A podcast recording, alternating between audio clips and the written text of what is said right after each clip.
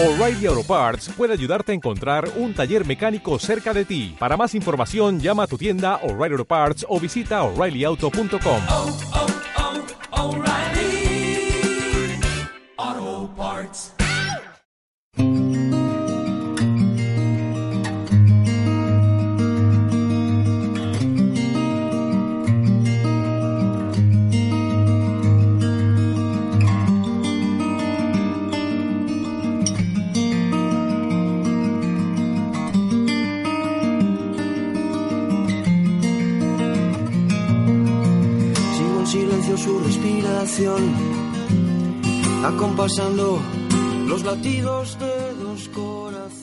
Hola, muy buenas tardes.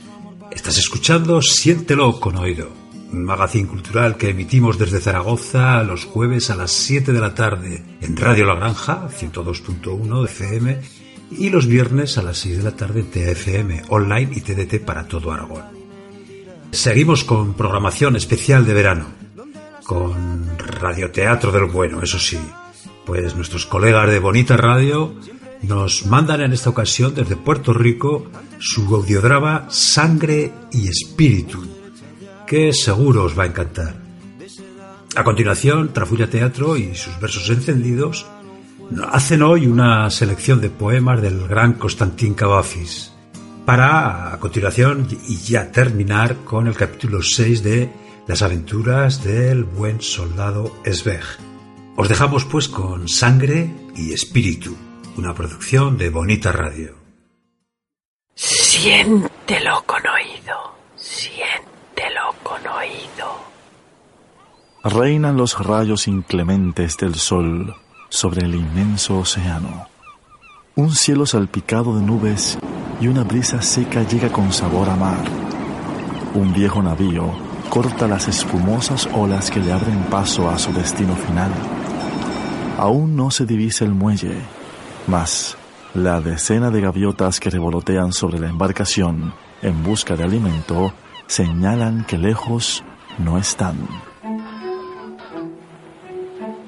Drama Oral presenta Sangre y Espíritu. Esto es cosa para ver. Los sepulcros del Camposanto, los muertos se ven más vivarachos. Estos están enfermos y ajaos. Eso dice Casildo Traya, el capataz de la hacienda Los Vientos. Sobre un pequeño tablado está el negrero y detrás de este la fila de africanos semidesnudos. Entre los esclavos se encuentran hombres, mujeres y niños. Algunos tienen las miradas clavadas en el suelo. Otros desafían a sus compradores con miradas altivas y petulantes. A fe que sí, Casildo. Ya no hay negros como antes. Ya nada es como antes. Gran Bretaña ha decretado la libertad a los negros. Y mírenos, aún tenemos que venir a la trata. Sea mi señora. Mas es menester entender que no hay otra forma para sacar adelante el trapiche. Doña María Mercedes Barbosa mira de reojo a Casildo en un gesto de desaprobación. Descuide, Casildo. A sus 38 años, doña María Mercedes aún conserva la frescura de su juventud. Sus rizos cabellos claros y su elegante porte contrastan grandemente con el muelle. Cómprelos todos. ¿Y los moribundos? He dicho todos. En especial los niños y los más enfermos. Sea. Casildo hace lo propio sin disimular su indignación. Señora, si me permite decirle, estos negros no llegarán a la casa. Bien, entonces no partiremos sin antes llevarlos a un buen médico. Pero señora, son esclavos. Sabe muy bien mi opinión sobre este asunto, Casildo. Desde que mi marido murió, en la hacienda se hace lo que yo diga. ¿Le quedó claro? Sí. Mis deseos son los mejores para usted y para la hacienda. Le agradezco, Casildo. Pague lo que pidan. Lo espero en la carreta.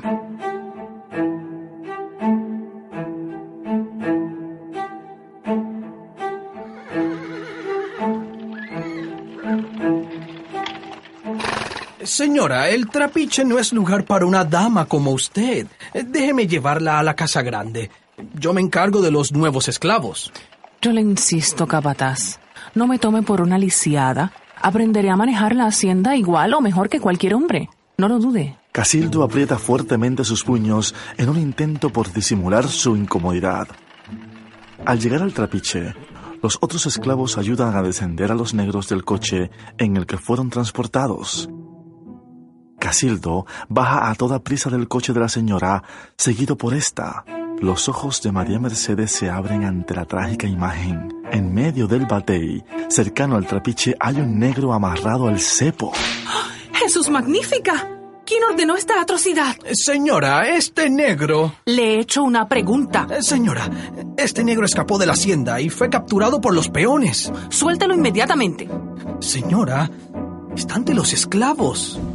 María observa alrededor. Todos, esclavos nuevos, los peones y los esclavos de la hacienda observan con asombro e incredulidad. María Mercedes toma bruscamente la navaja del cinturón de Casildo y suelta los amarres dejando libre al joven. Este cae al suelo sin poder ponerse de pie. Otra joven esclava corre al auxilio del herido. Gracias, señora. Que les quede tan claro como el agua. Estas tierras no son el Averno. Esta es una tierra de Dios. Ni el látigo, ni el carimbo, y mucho menos el cepo tocarán las pieles de estos negros. ¿Está claro, Casildo? La mirada de María Mercedes se encuentra con la de la joven auxiliadora, que llora de agradecimiento. La señora arranca un pedazo de su vestido y ayuda a la joven a curar las heridas del golpeado. Este negro y su hermana son brujos diabólicos. Llévenlos a la casa grande. Por la gracia de Dios yo les cuidaré.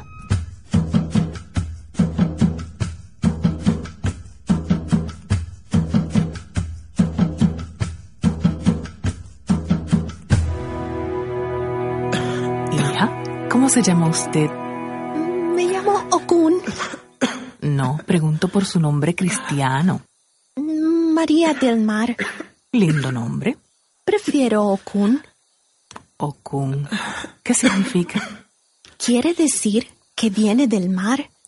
¿Dónde sino en el mar puede hallarse semejante hermosura? Eres bella, Okun. Eres bella, María del Mar. Gracias.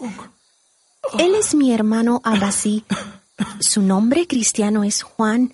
Somos fraternos. Te recuperarás pronto, Juan. ¿Qué quiere decir Abasi? Dios grande y fuerte. El joven descansa sobre el acoginado colchón del dormitorio de la señora. Está muy débil. Le cuesta respirar. Señora, ¿por qué nos ayuda? ¿Por qué no hacerlo? La gracia de Dios así nos lo pide. Yo no entiendo a su Dios. Créame, a Dios no hay que entenderlo, solo temerle y amarlo. ¿Es cierto que ustedes son brujos? ¿Eso no es cierto? Casildo me dijo que ustedes hacen hechizos malignos. No, mi señora. Quiero que recuerde algo, María del Mar. Esto lo estoy haciendo por la gracia de Dios. Que no se le olvide. Sí, señora. Siete veces salió el sol después que doña María Mercedes conoció a los mellizos. Cuidó de Abasí con tal esmero que todos murmuraban. Se ha vuelto loca. Después de la muerte del patrón, doña María Mercedes se volvió loca. Pero la fiebre quemaba el cuerpo de Abasí. En las noches, el fuego era tal que ni el embate de su sudor podían aplacarlo. ¿Cree que sobreviva? Está muy débil. Ya había perdido mucha sangre. Por amor a Dios, sálvelo, doctor. Haré todo lo que se me sea posible. ¿Me permite hacerle una pregunta? ¿Sí? ¿Por qué insiste en salvarlo? Yo sé que es joven, fuerte y no es fácil hallar ejemplares como él. Mas su ahínco por salvarlo va más allá. Es la vida de una criatura de Dios. Dicen que este negro es un brujo. Porque tal vez nadie le ha enseñado la bondad de nuestro Señor. Admiro su generosidad, señora. No hay muchos como usted. El mundo está cambiando, doctor. Llámeme Francisco. El mundo está cambiando, Francisco. Hay aires de nuevas ideas, de nuevos senderos. Tenga cuidado con esas ideas, señora. Mire que el gobernador de la torre tiene ojos y tiene oídos por doquier. Mm, yo no le temo al señor gobernador. Solo le temo a nuestro Señor.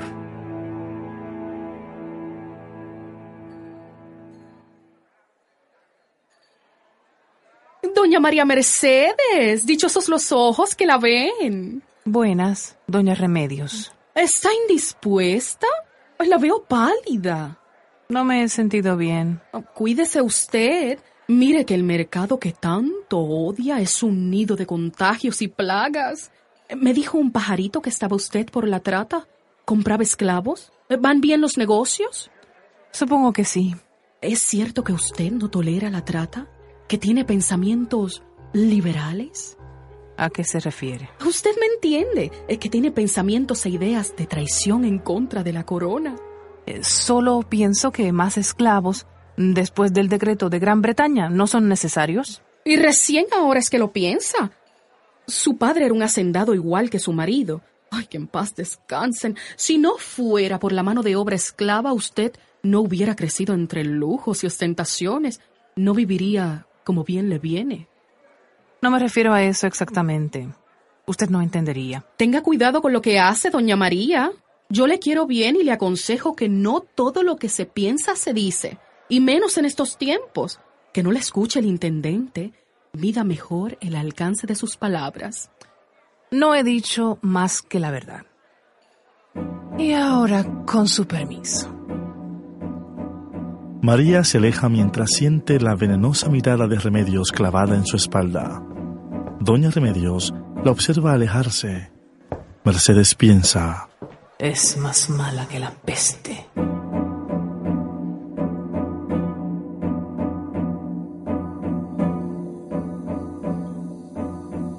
¿Se siente bien, María del Mar?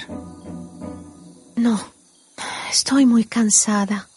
No es para menos. Ha estado en vela día y noche, noche y día. Le quería preguntar, ¿qué pasa por su mente cuando escucha su nombre cristiano? Pienso en mi madre. Yo escucho los tambores en la noche. Yo sé lo que esconden detrás de su repicar. Okun mira a los ojos por primera vez a su patrona. Lo he sabido desde muy niña. Sé de Oshun, sé de Yemayá. La esclava que cuidó de mi madre me lo contó todo. María Mercedes camina hasta una pequeña mesa en la que reposa la estatua del Cristo crucificado. La toma entre sus delicadas manos y la acerca a Okun. El amor de nuestro Señor Jesucristo es infinito. Solo con Él hallarán la paz para su alma. Okun. La joven reacciona y va a toda prisa al pie de la cama. Toma entre las suyas las manos de su hermano. ¿Abasí? Soñé con mamá. Vino a buscarme. No resiste, Abasí. No me dejes sola. La mirada de Basí se encuentra con la de su hermana. Ambas miradas se convierten en una. Se inundan del inmenso amor fraternal. Ahora los hermanos se transportan a la tierra que los vio nacer. Llegan transportados por sus recuerdos. En medio de la sabana, Abasí y Okun juegan entre el follaje erguido hacia el sol. ¡Guau! Abasí toma del brazo a su hermana y caminan hasta un solitario árbol. ¡Guau! ¡Guau! El joven la ayuda a subir hasta lo más alto que las secas ramas le permiten. Ambos sienten la suave brisa acariciar sus rostros. Tutú. Afefe tutú. Abasí señala el inmenso firmamento en el que las nubes están ausentes. Orun, H, Olorun. Dijo el joven a su hermana, expresándole que el cielo es una bendición de Dios. Maferefun, Maferefun. Una torre de humo negro llama la atención de los hermanos. Es una torre que se levanta desde la aldea. Iñá. Araye. Iku. Okun, Okun. Okun salta desde lo alto y corre a la aldea. Los mellizos llegan a la aldea. Hay caos y desolación. Varios muertos en el suelo mientras arden las chozas. Todo ante los ojos de los mellizos. Okun ve el cuerpo inerte de su padre sobre el suelo. ¡Papá! Abasí abraza a su hermana y cubre sus ojos tratando de ocultar la cruel realidad. Un hombre blanco aparece entre el humo cual si fuera un espectro. Abasí protege a su hermana con su cuerpo. ¡Buburú! ¡Buburú! Los pasos del hombre blanco lo acercan a los mellizos que son uno en un abrazo protector. De pronto, una mujer golpea con una lanza al hombre que cae al suelo. ¡Y ya! ¡Y ya! La madre de los mellizos se acerca a estos a toda prisa. La mujer cae al suelo ante la mirada incrédula de sus hijos. Brazos fuertes agarran a los mellizos y los arrastran por el polvoriento suelo. De pronto, la mirada de Abasí se va apagando lentamente. Los ojos del joven se llenan de una infinita oscuridad. ¿Un entierro para el esclavo? Así reacciona Remedios ante la noticia de Casildo. Así como lo oye, la patrona ha pedido un entierro a un esclavo hereje. Una celebración pagana en la hacienda Los Vientos. No hay duda, doña María Mercedes Barbosa ha perdido la cordura. A fe que sí, y no es para menos. Hace días me la encontré en el mercado y se veía ajada. Hay que intentar manejar el trapiche por sí misma. Esa fue la primera señal de locura. Por eso he venido hasta acá, doña Remedios. Me preocupa el trapiche, me preocupa la bonanza de este pueblo. ¿Pero qué puedo hacer yo? Esas son las tierras de María. Nada tienen que ver con nosotros. Al contrario, mi señora. Si hicieran el trapiche, su padre sufriría. ¿Qué azúcar exportaría? ¿Qué me está pidiendo exactamente? Que denuncie a doña María con el intendente. Solo el intendente puede apropiarse de las tierras y cuidar del patrimonio. ¿Quiere que acuse a María Mercedes de locura? Y de brujería. Dicen que el esclavo que murió es hijo de reyes africanos y que su hermana danza con el diablo en las noches. Dicen que con el repicar de los tambores, el cuerpo de la negra es poseído por demonios. ¡Ay, ampáranos, gran poder de Dios!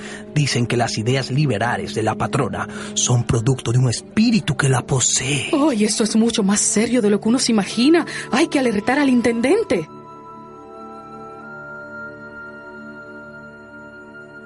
Más allá de los cañaverales, María Mercedes y Ocún observan el féretro de madera descender a la tierra. Ambas están rodeadas por varios esclavos y algunos peones. El sacerdote del pueblo termina el servicio religioso. Señora, ¿puedo despedir a mi hermano ante los orillas? María del Mar, para eso le ofrecí un servicio cristiano, para que Dios lo acoge en el paraíso. Ese es su Dios, pero mi hermano quería estar con mi madre. Por favor, mi señora. No es posible. Los llorosos ojos de Ocún estremecen a María Mercedes. No, María del Mar. Eh, no en mi presencia. Lo más que puedo hacer es dejarlos a solas por unos minutos para que se despidan de Juan. María Mercedes entra a su coche. Mientras el coche se aleja, María escucha el repique de los tambores. Suspira preocupada. Saca de su bolso un rosario y comienza a rezar. Esa noche, una esclava se acerca al cuarto de la señora. En su mirada se percibe horror. ¿Qué pasa, Juana? La esclava le explica que Okun está muy mal. Cuando Mercedes llega a la barraca, se impresiona al ver a Okun tirada en el suelo, entumecida, retorciéndose de dolor y con los ojos ardiendo en fuego. ¿Qué le pasa? ¿Dónde está Okun? Esa es la voz de Juan. Abasí, aquí estoy. ¿Dónde estás, Abasí? ¿Dónde estás? ¿Qué es lo que le pasa? Juana lleva a la señora lejos de la barraca. Mercedes no puede entender lo que sus ojos acaban de presenciar. ¿Cómo es eso que María del Mar está perdiendo la razón? La esclava le explica que según la leyenda, cuando uno de los mellizos muere, el alma del otro queda perdida. Según los yorubas, cuando nacen mellizos, cosa que es muy frecuente entre ellos, el alma de ambos es una en dos cuerpos diferentes. Cuando uno muere, el otro enloquece por haber perdido su otra mitad. Entonces se debe realizar el Ereibeji para que el otro se salve. Por el amor de Dios Todopoderoso. No me hable de esos rituales paganos. Rezar es lo que es menester en estos casos. Rezar para que la cordura regrese a María del Mar. Pero la cordura se alejó tanto de la sien de los vientos que mantenía a todos aterrados. Se lo digo, doña Remedios, ya no se puede vivir en la hacienda. ¿Y dice usted que todo se dio a raíz de un hechizo que la señora permitió durante el entierro de un esclavo? Le digo que no miento. Los mismos esclavos lo dicen. Me siento culpable, en cierto modo. Yo debí haberle informado al intendente. Ay, Dios mío, me pueden acusar de cómplice. Hoy mismo doy parte a las autoridades. Una macabra sonrisa se dibuja en los ojos de Casildo. Una sonrisa que tiene forma de puñal. La bendición, monseñor. Deus benedicate, hija.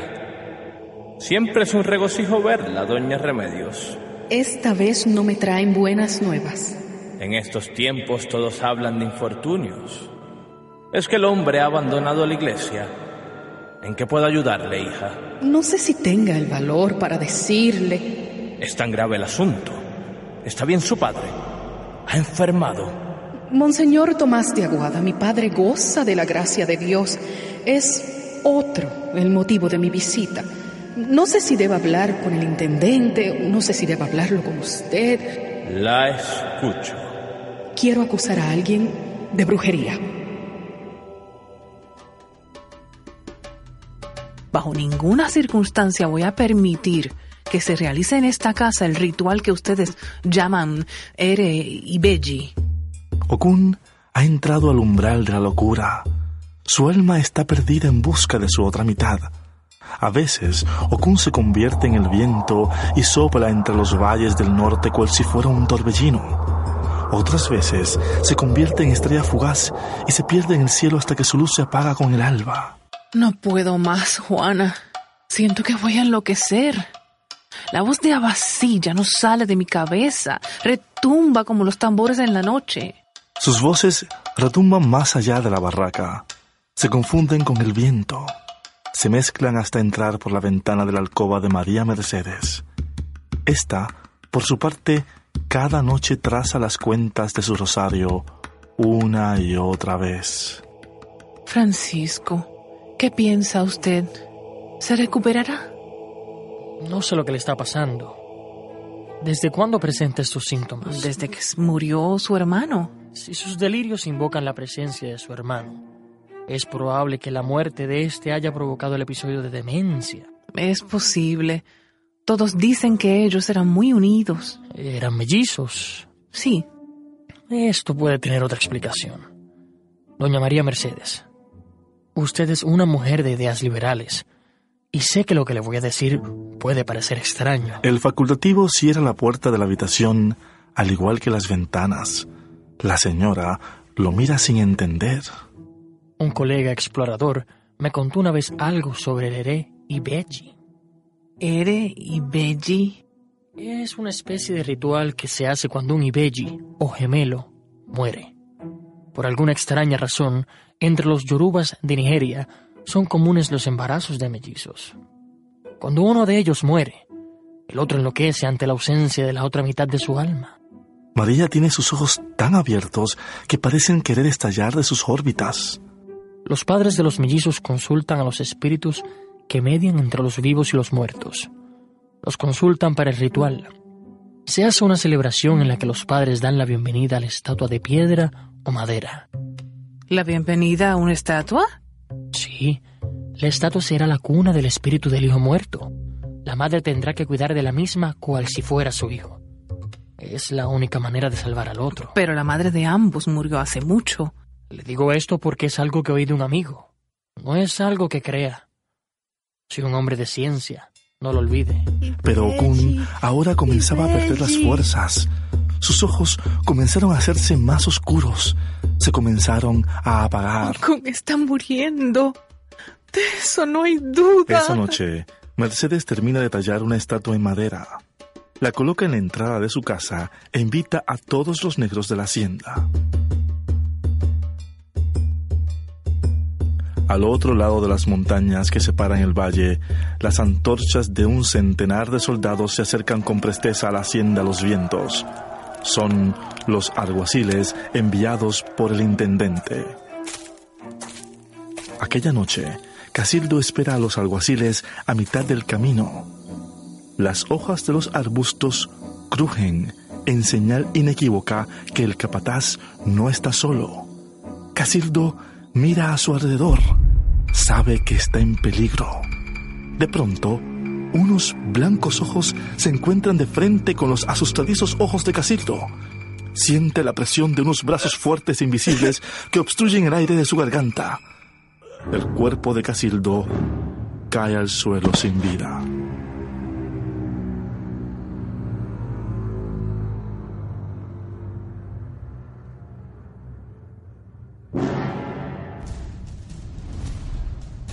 María Mercedes está en medio de la celebración en la que los esclavos danzan y claman a sus dioses. María, sorprendida del ritual, tiene una actitud solemne. María Mercedes y sus esclavos detienen la celebración. La señora observa a Elibeji en el suelo, rodeado de alimentos y ofrendas de los esclavos. ¡Abran! ¡En nombre del gobernador! Un grupo de esclavos se lanzan sobre los alguaciles y comienzan un épico duelo entre espadas y lanzas. Los soldados caen uno a uno, pero uno de los más ágiles entra a la casa grande. Ve a la señora junto a las esclavas arrinconadas de temor. Se acerca en actitud de amenaza, apuntando con su sable a la señora. Varios negros, enfurecidos, entran a la casa. Una lanza atraviesa el corazón del alguacil, quien cae al suelo sin vida.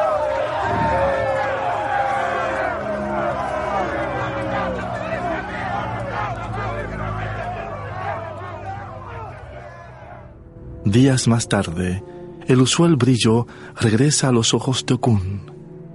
Esta se sorprende al ver a la entrada de la casa Elibeji. Se acerca a este, se arrodilla y lo mira con lágrimas en los ojos. Abasí. Entra Mercedes, esta vez vestida de un blanco musical. Me alegro que ya estés de vuelta. Ambas mujeres se sonríen. Es hora. Con mucho cuidado, Mercedes le entrega a la joven esclava Elibeji. Esta lo recibe con beneplácito. Tú y todos los negros de los vientos son libres. La espesura de la cordillera los espera. ¿Cómo? ¿Cómo lo oyes, Okun? Esta casa ya no es mía. Pronto regresarán las autoridades. El tiempo no se detiene. ¿Y dejarla sola acá? ¿En peligro? ¿Pero qué puedo hacer yo, mi querido Okun? Ir con nosotros a la cordillera. ¿Cimarrona yo? No. Cimarrona no. Amiga. Hermana. Mercedes sonríe con gratitud. Okun la abraza y María le responde sorprendida. Se divisan las antorchas a lo lejos. Son los jinetes del intendente. A todo galope llegan a la hacienda los vientos. La hacienda es desolación y abandono. Por ningún lugar se halló objeto que indicara que alguna vez la hacienda fue una casa de abolengo. Más aún, no se encontró rastro de algún ritual pagano. Nadie podía afirmar que aquellas paredes fueron testigos del Ereibeji, un ritual que involucra la sangre y el espíritu. Drama Oral presentó Sangre y Espíritu, con los siguientes personajes e intérpretes.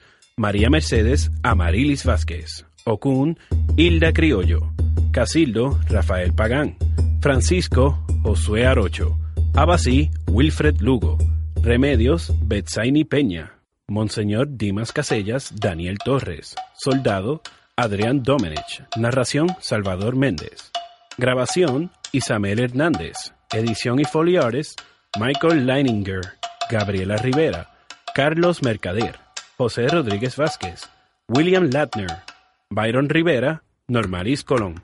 Masterización, Gerardo Rodríguez. Composición musical, Adrián Domenech y Carlos Mercader. Bombero, George Durán. Libreto y dirección, Salvador Méndez. Locución, este que les habló, José Rodríguez Vázquez. Oír colores, tocar un poema, mm, saborear la música, ver sonidos. ¿Cómo? Coño, con el oído.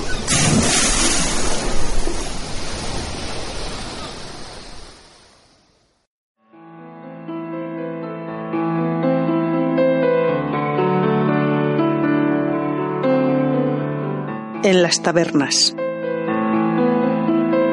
Perdido en las tabernas y en los burdeles de Beirut, mal vivo. No quise quedarme en Alejandría. Tamide me ha dejado. Se fue con el hijo del prefecto y todo por una villa sobre el Nilo, un palacio en la ciudad. No podía seguir en Alejandría en las tabernas y en los burdeles de Beirut, mal vivo. En este barato abandono de alguna forma sobrevivo. Lo único que me salva, como una belleza que permanece, como una fragancia que por encima de mi carne ha quedado, son los dos años que tuve a Tamide para mí. El más maravilloso muchacho. Y por mí, no por una casa o una villa sobre el Nilo.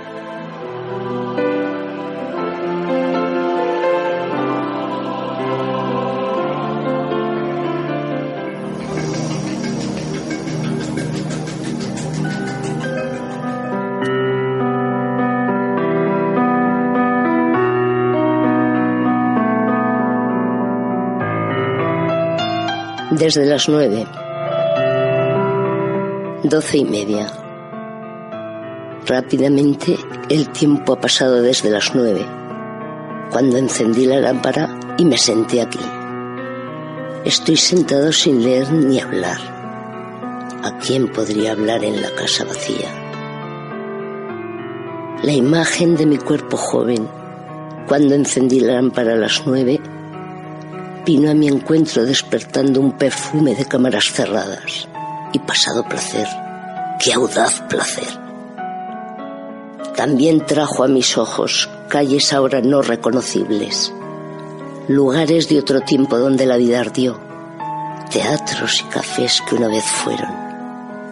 La imagen de mi cuerpo joven volvió y me trajo también memorias tristes las penas familiares, los adioses, los sentimientos de los míos, los sentimientos apenas atendidos de los muertos.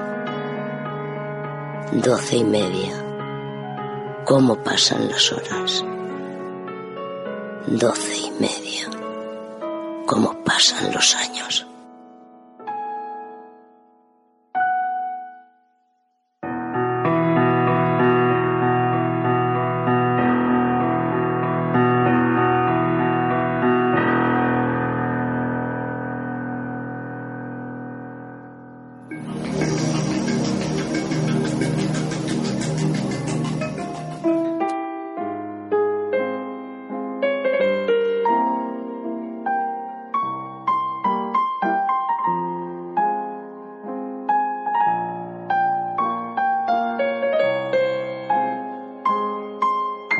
Nada me retuvo. Me liberé y fui hacia placeres que estaban tanto en la realidad como en mi ser, a través de la noche iluminada. Y bebí un vino fuerte, como solo los audaces beben el placer.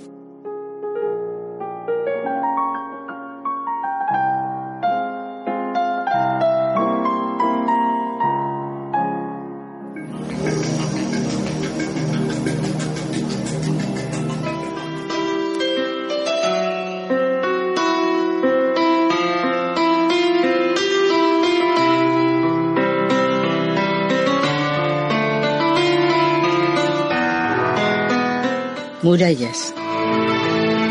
Sin consideración, sin piedad, sin pudor, en torno mío han levantado altas y sólidas murallas. Y ahora permanezco aquí en mi soledad, meditando en mi destino. La suerte roe mi espíritu. Tanto como tenía que hacer. ¿Cómo no advertí que levantaban esos muros? No escuché trabajar a los obreros ni sus voces. Silenciosamente me tapiaron el mundo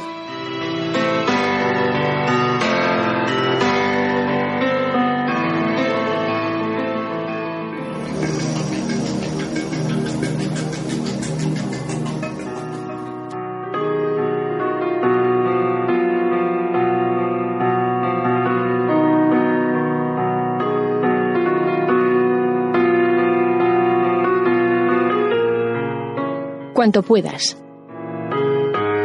Si imposible es hacer tu vida como quieres, por lo menos esfuérzate cuanto puedas en esto. No la envilezcas nunca en contacto excesivo con el mundo, con una excesiva frivolidad. No la envilezcas en el tráfago inútil o en el necio vacío de la estupidez cotidiana, y al cabo te resulte un huésped inoportuno.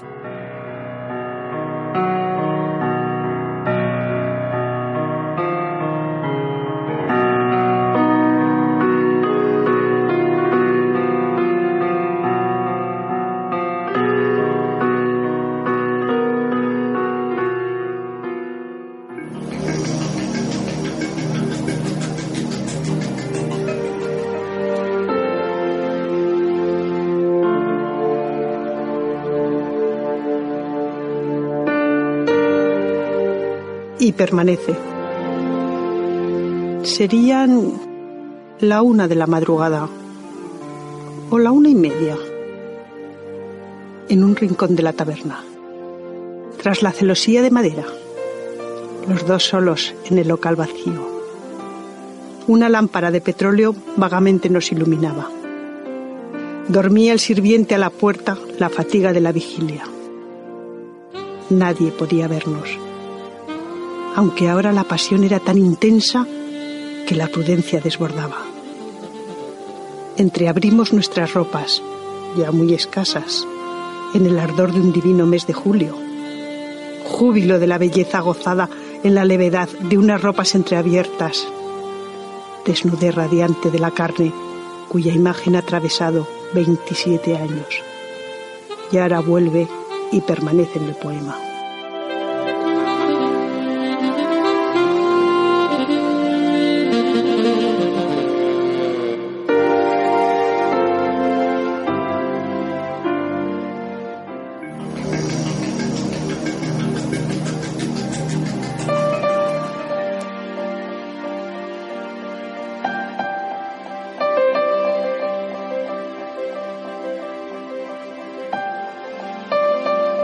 Deseos,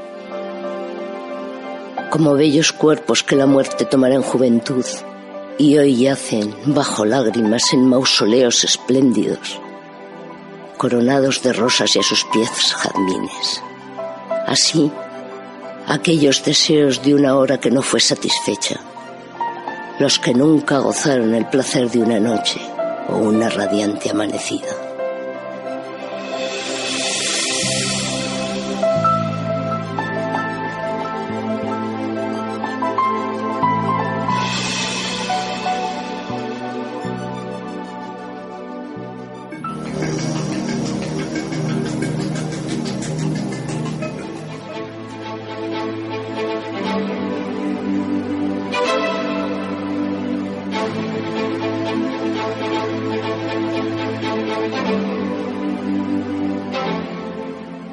La ciudad.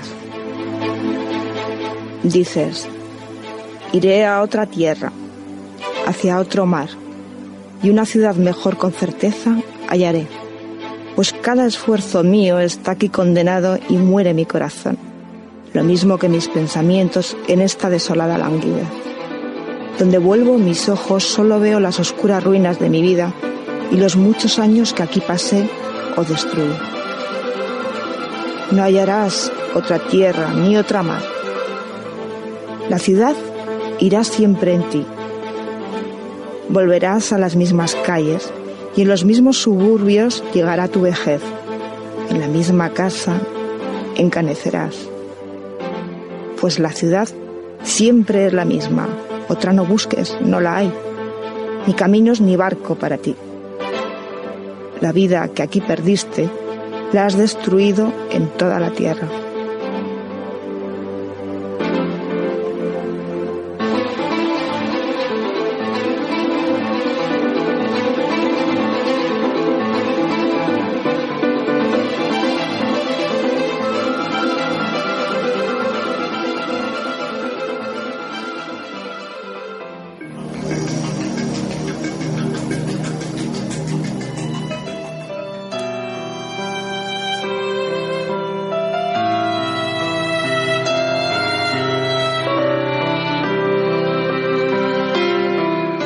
Calle, su atractivo rostro un poco pálido y los ojos castaños, como fatigados. 25 años, aunque aparente mejor 20.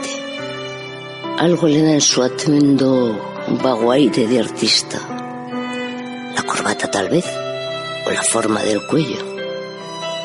Marcha sin fin preciso por la calle, como poseído todavía del placer ilegal, del prohibido amor que acaba de ser suyo.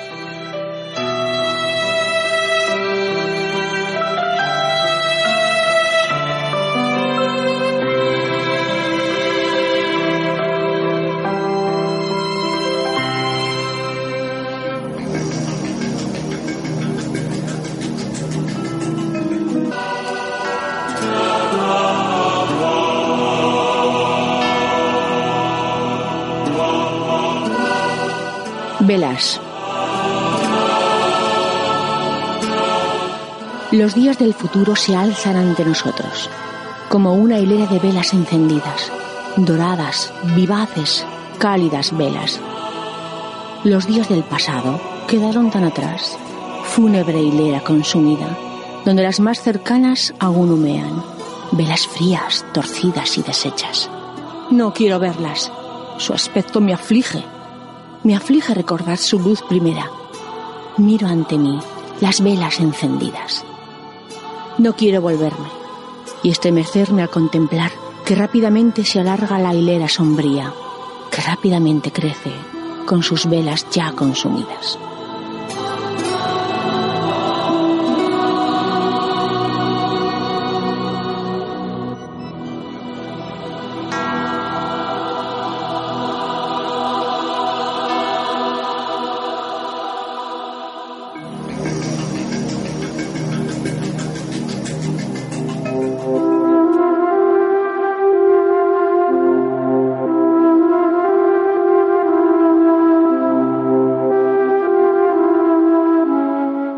Ventanas.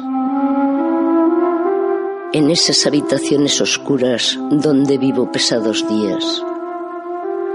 Con qué anhelo contemplo a veces las ventanas. ¿Cuándo se abrirá una de ellas y qué ha de traerme?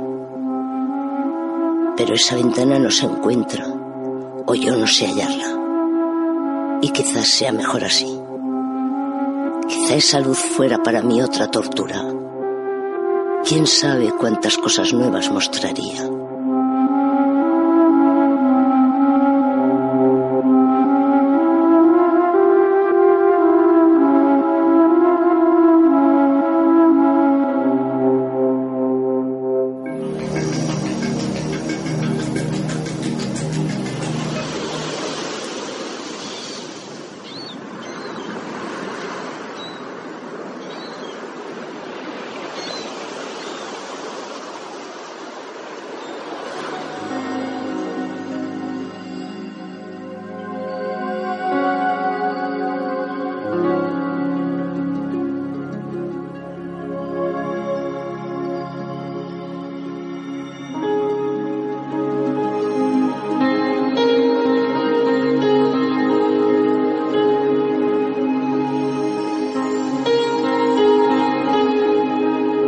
Ítaca.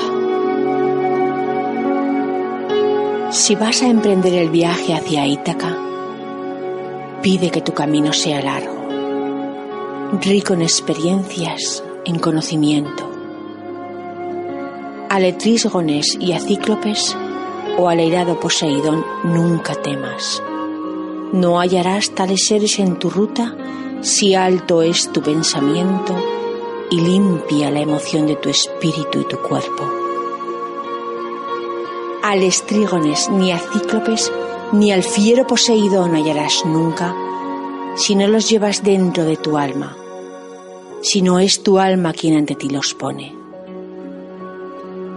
Pide que tu camino sea largo, que numerosas sean las mañanas de verano en que con placer, felizmente, arribes a bahías nunca vistas.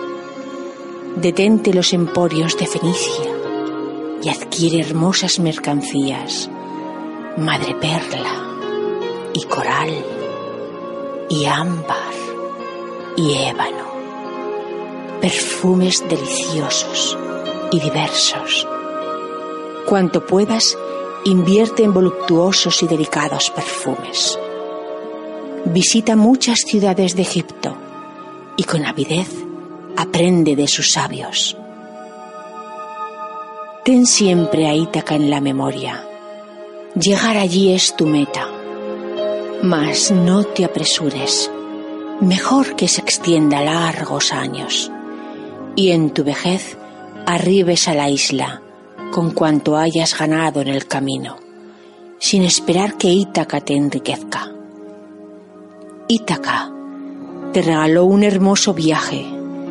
Sin ella el camino no hubieras emprendido, mas ninguna otra cosa puede darte. Aunque pobre la encuentres, no te engañará Ítaca. Rico en saber y en vida como has vuelto, comprendes ya qué significan las Ítacas.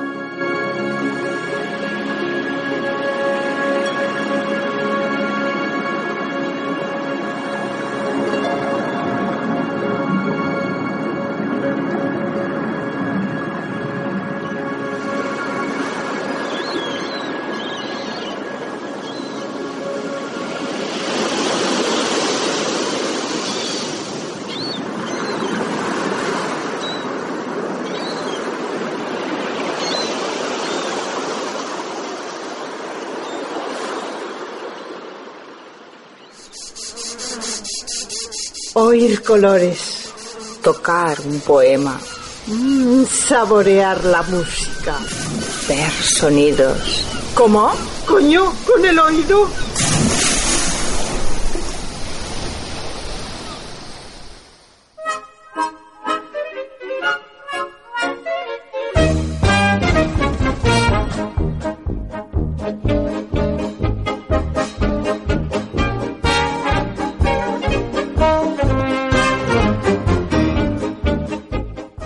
Las aventuras del buen soldado Sveg.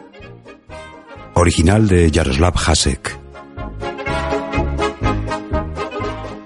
Capítulo 6. En un cochecito de niños se dispone nuestro buen Sveg a ir a la guerra. Toda la prensa local se hizo eco de la noticia. Día memorable en las calles de Praga. Un caso de lealtad conmovedora. Una anciana empujaba un cochecito en el que llevaba sentado a un hombre con la gorra militar, que agitando sus muletas al aire se dirige a la oficina de reclutamiento para defender nuestra patria. Paulatinamente una multitud se fue añadiendo a la comitiva. ¡Extra, extra! Diario de Praga, el patriotismo de... ¡Extra, extra! ¡Franquita, la ayer por la mañana! ¡Extra, extra! Diario de las gloriosas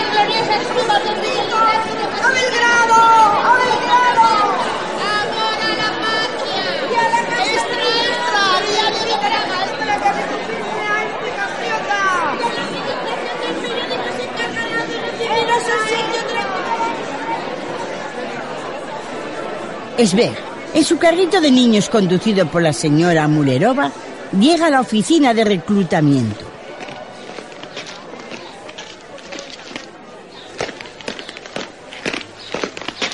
El siguiente.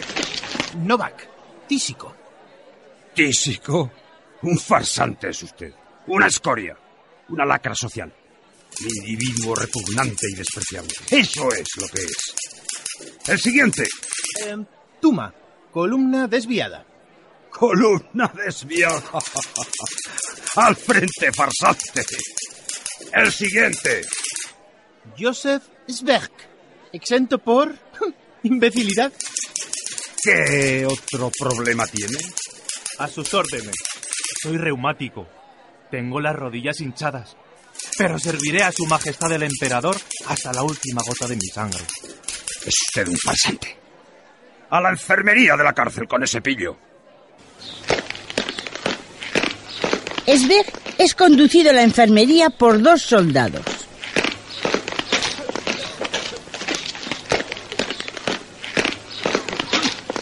Puedo más.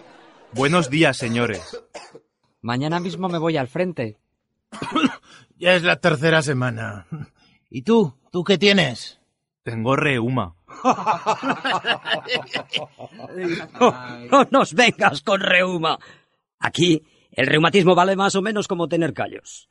Yo soy anémico. Me falta la mitad del estómago y cinco costillas. Y nadie se lo cree. No como aquel. Aquel que fingía tener un ataque al corazón. Bastó con tres dosis de quinina, una lavativa y un ayuno de 24 horas. Lo confesó todo antes de que le hicieran el lavado de estómago. El que aguantó más tiempo aquí fue el que le había mordido un perro rabioso. Mordía, aullaba, lo hacía de maravilla, pero no logró echar espuma por la boca. Ah, Le ayudábamos como podíamos. Algunas veces le hacíamos cosquillas durante una hora antes de que pasara la inspección, hasta que le daban espasmos y se ponía azul. Pero no le aparecía espuma en la boca, aunque lo mataran. Era terrible. Cuando se entregó a la inspección, nos dio pena a todos. Dijo, a sus órdenes, doctor. Me parece que el perro que me mordió no debía ser rabioso. El médico lo miró de una manera tan feroz que el hombre mordido empezó a temblar como una hoja. A sus órdenes, doctor. De hecho, no me mordió un perro. Mm, eh, Me mordí yo solito. Todas las enfermedades en las que hay que echar espuma por la boca cuesta mucho fingirlas, como la epilepsia. También, también tuvimos aquí a un epiléptico que siempre decía que un ataque solo no le molaba, ¿no? De modo que fingía 10 ataques al día. Se retorcía como si tuviera convulsiones. Cerraba los puños, abría unos ojos como platos. Temblaba, sacaba la lengua. En fin, le aseguro que la suya era una epilepsia de primera. Muy sincera. Sí, pero de golpe y porrazo le salieron unos forúnculos, dos en el cuello y dos en la espalda. Y cuando no podía ni mover la cabeza, ni sentarse, ni estirarse, se le acabó lo de retorcerse y tirarse al suelo. Tuvo mucha fiebre y en un delirio lo confesó todo ante la inspección. Y entonces sí que nos preocupamos de verdad, porque se quedó aquí tres días más. Durante ese tiempo le servían de todo. Por la mañana un café con panecillo, en el almuerzo una sopa y pasta con salsa, ¿eh? y por la noche una sopa o un puré. Mientras nosotros mirábamos con los estómagos vacíos y en ayuno absoluto como ese hombre lo devoraba todo, como tragaba dando chasquiditos con la lengua, como resoplaba y eructaba porque estaba llenísimo. Ese espectáculo acabó con tres más que confesaron también. Lo más fácil es fingir que estás loco. La sala de al lado hay uno que narra todo. Primero, tres veces, lentamente. ¡Guau! ¡Guau! ¡Guau! Después, cinco veces deprisa. ¡Guau, guau, guau, guau, guau, guau! Y otra vez lentamente. Y así siempre. Lleva haciéndolo ya más de tres semanas. Y si al principio yo también quería hacerme loco. Fingir que era un, un fanático religioso y predicar sobre la infalibilidad del Papa. Pero mira, al final un barbero de Malastrana, oye, me proporcionó un cáncer de estómago por 15 coronas. Yo conozco a un desollinador que por 10 coronas te da una fiebre que te saltas por la ventana. Eso no es nada. Yo conozco a uno que por 20 coronas te disloca la pierna tan bien que te quedas inválido para el resto de tus días. Pues yo tengo la pierna dislocada por 10 coronas. Anda ya. Bueno, eh, por 10 coronas y tres cervezas. Ah, eso ya me lo creo. A mí, a mí mi enfermedad me ha costado más de 200 coronas. Ya podéis nombrar cualquier veneno que no encontraréis ninguno que no haya tomado. Soy un almacén de venenos ambulante. He bebido sublimado corrosivo, he respirado vapores de mercurio, he masticado arsénico, he fumado opio, he bebido tintura de yodo, me he puesto morfina en el bocata, he tragado estricnina, he bebido una mezcla fosforosa de azufre y ácido sulfúrico, me he estropeado el hígado, los pulmones, los riñones, la vesícula, el cerebro, el corazón y los intestinos. Nadie sabe qué enfermedad tengo. Lo mejor es inyectarse petróleo en el brazo, debajo de la piel. Mi primo tuvo la suerte de que le cortaran el brazo hasta el codo. Ahora le dejan en paz con eso de ir a la guerra. Ya veis lo que hemos sufrido por su majestad el emperador. En ese momento llega el temido tribunal médico para valorar.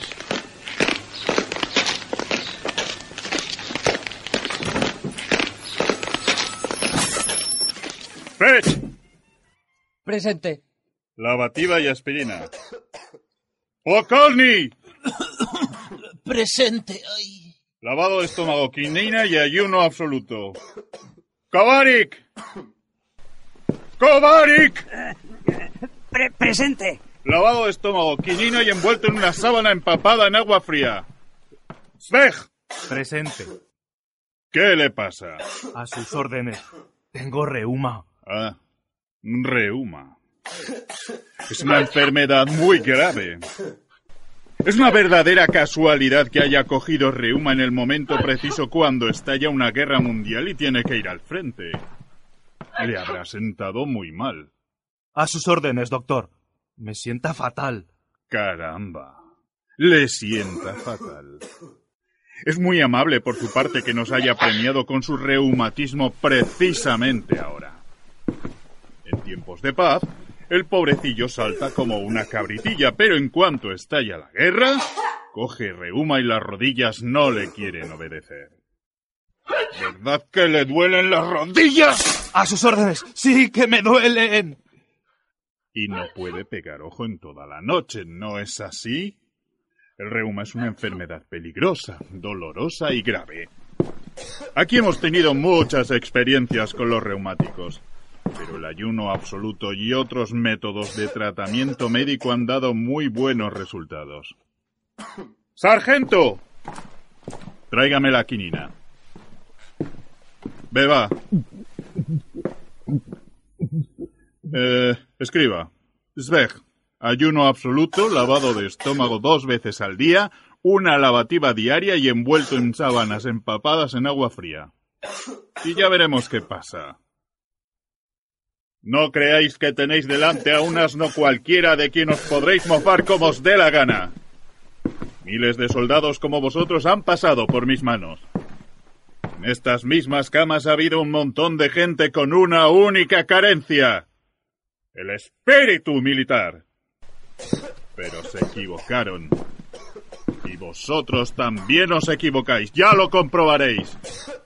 Dentro de veinte años todavía gritaréis de espanto al soñar conmigo. A, a- a sus órdenes, eh, doctor. Yo ya estoy sano. ¿Su nombre? Kovarik, doctor. Eh, tenían que ponerme una lavativa, mm, pero eh, ya no soy sordomudo, ¿sabe usted? Eh, vuelvo a tener habla y oído. Bueno, pues la pondremos igual, como regalo para el viaje, para que no se queje de que no le hemos dado medicamentos. ¿Y usted? ¿Quién es? Yaroslav Pech, doctor. ¿Y qué mal sufre gracias al cual nos honra con su amable presencia? Tengo eh, eh, dislexia, doctor. Así que dislexia, ¿eh? Es puñetera la dislexia. No se preocupe, le curaremos. Lavado de estómago, quinina, lavativa y sábanas empapadas en agua fría para el disléxico. Bueno, y ahora, a todos los enfermos que he nombrado, los vamos a ir avisando para que se les hagan los lavados de estómago y les pongan las lavativas correspondientes. Y, para todos, ayuno absoluto.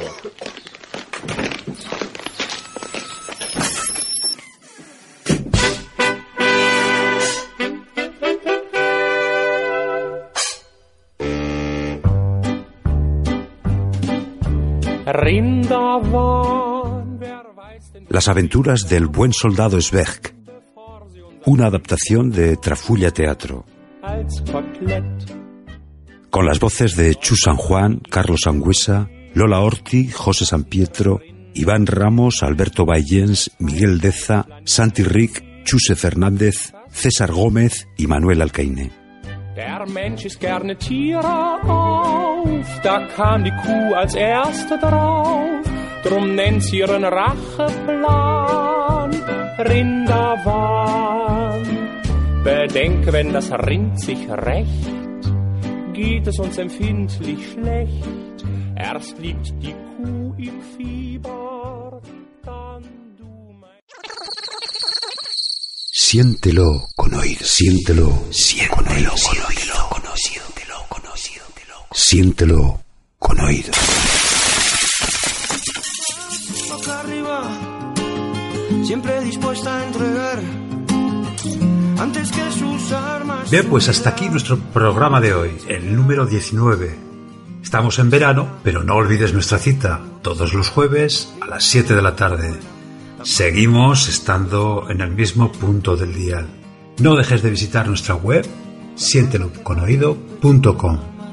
Por cierto, también puedes visitarla en sienteloconoido.es. Lo dicho, os esperamos la próxima semana. Besicos en la oreja.